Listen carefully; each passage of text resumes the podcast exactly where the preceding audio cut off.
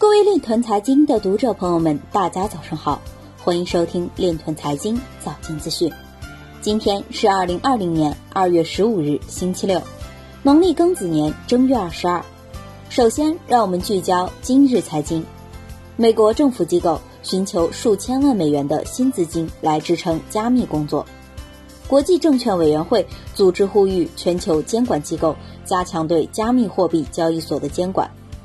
湖州莫干山高新区疫情重点任务招贤，任务包括通过区块链等技术实现企业开复工网上办理等。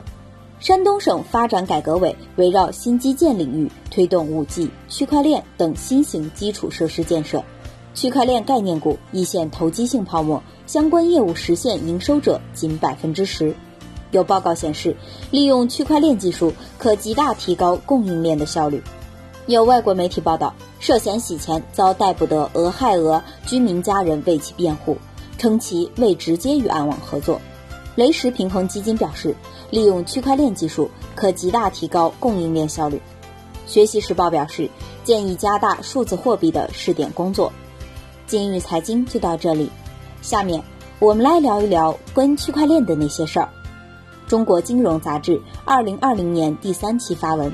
区块链实现资金自由有恒流动。文中称，资金自由流动是金融开放与金融发展的应有之义。从各国经验看，既要保障资金自动流动，又要防范金融风险，不仅需要制度安排，也需要科技金融的有力支撑。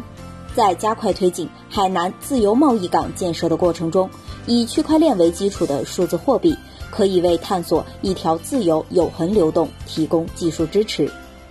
以上就是今天链团财经早间资讯的全部内容，感谢您的关注与支持，祝您生活愉快，我们明天再见。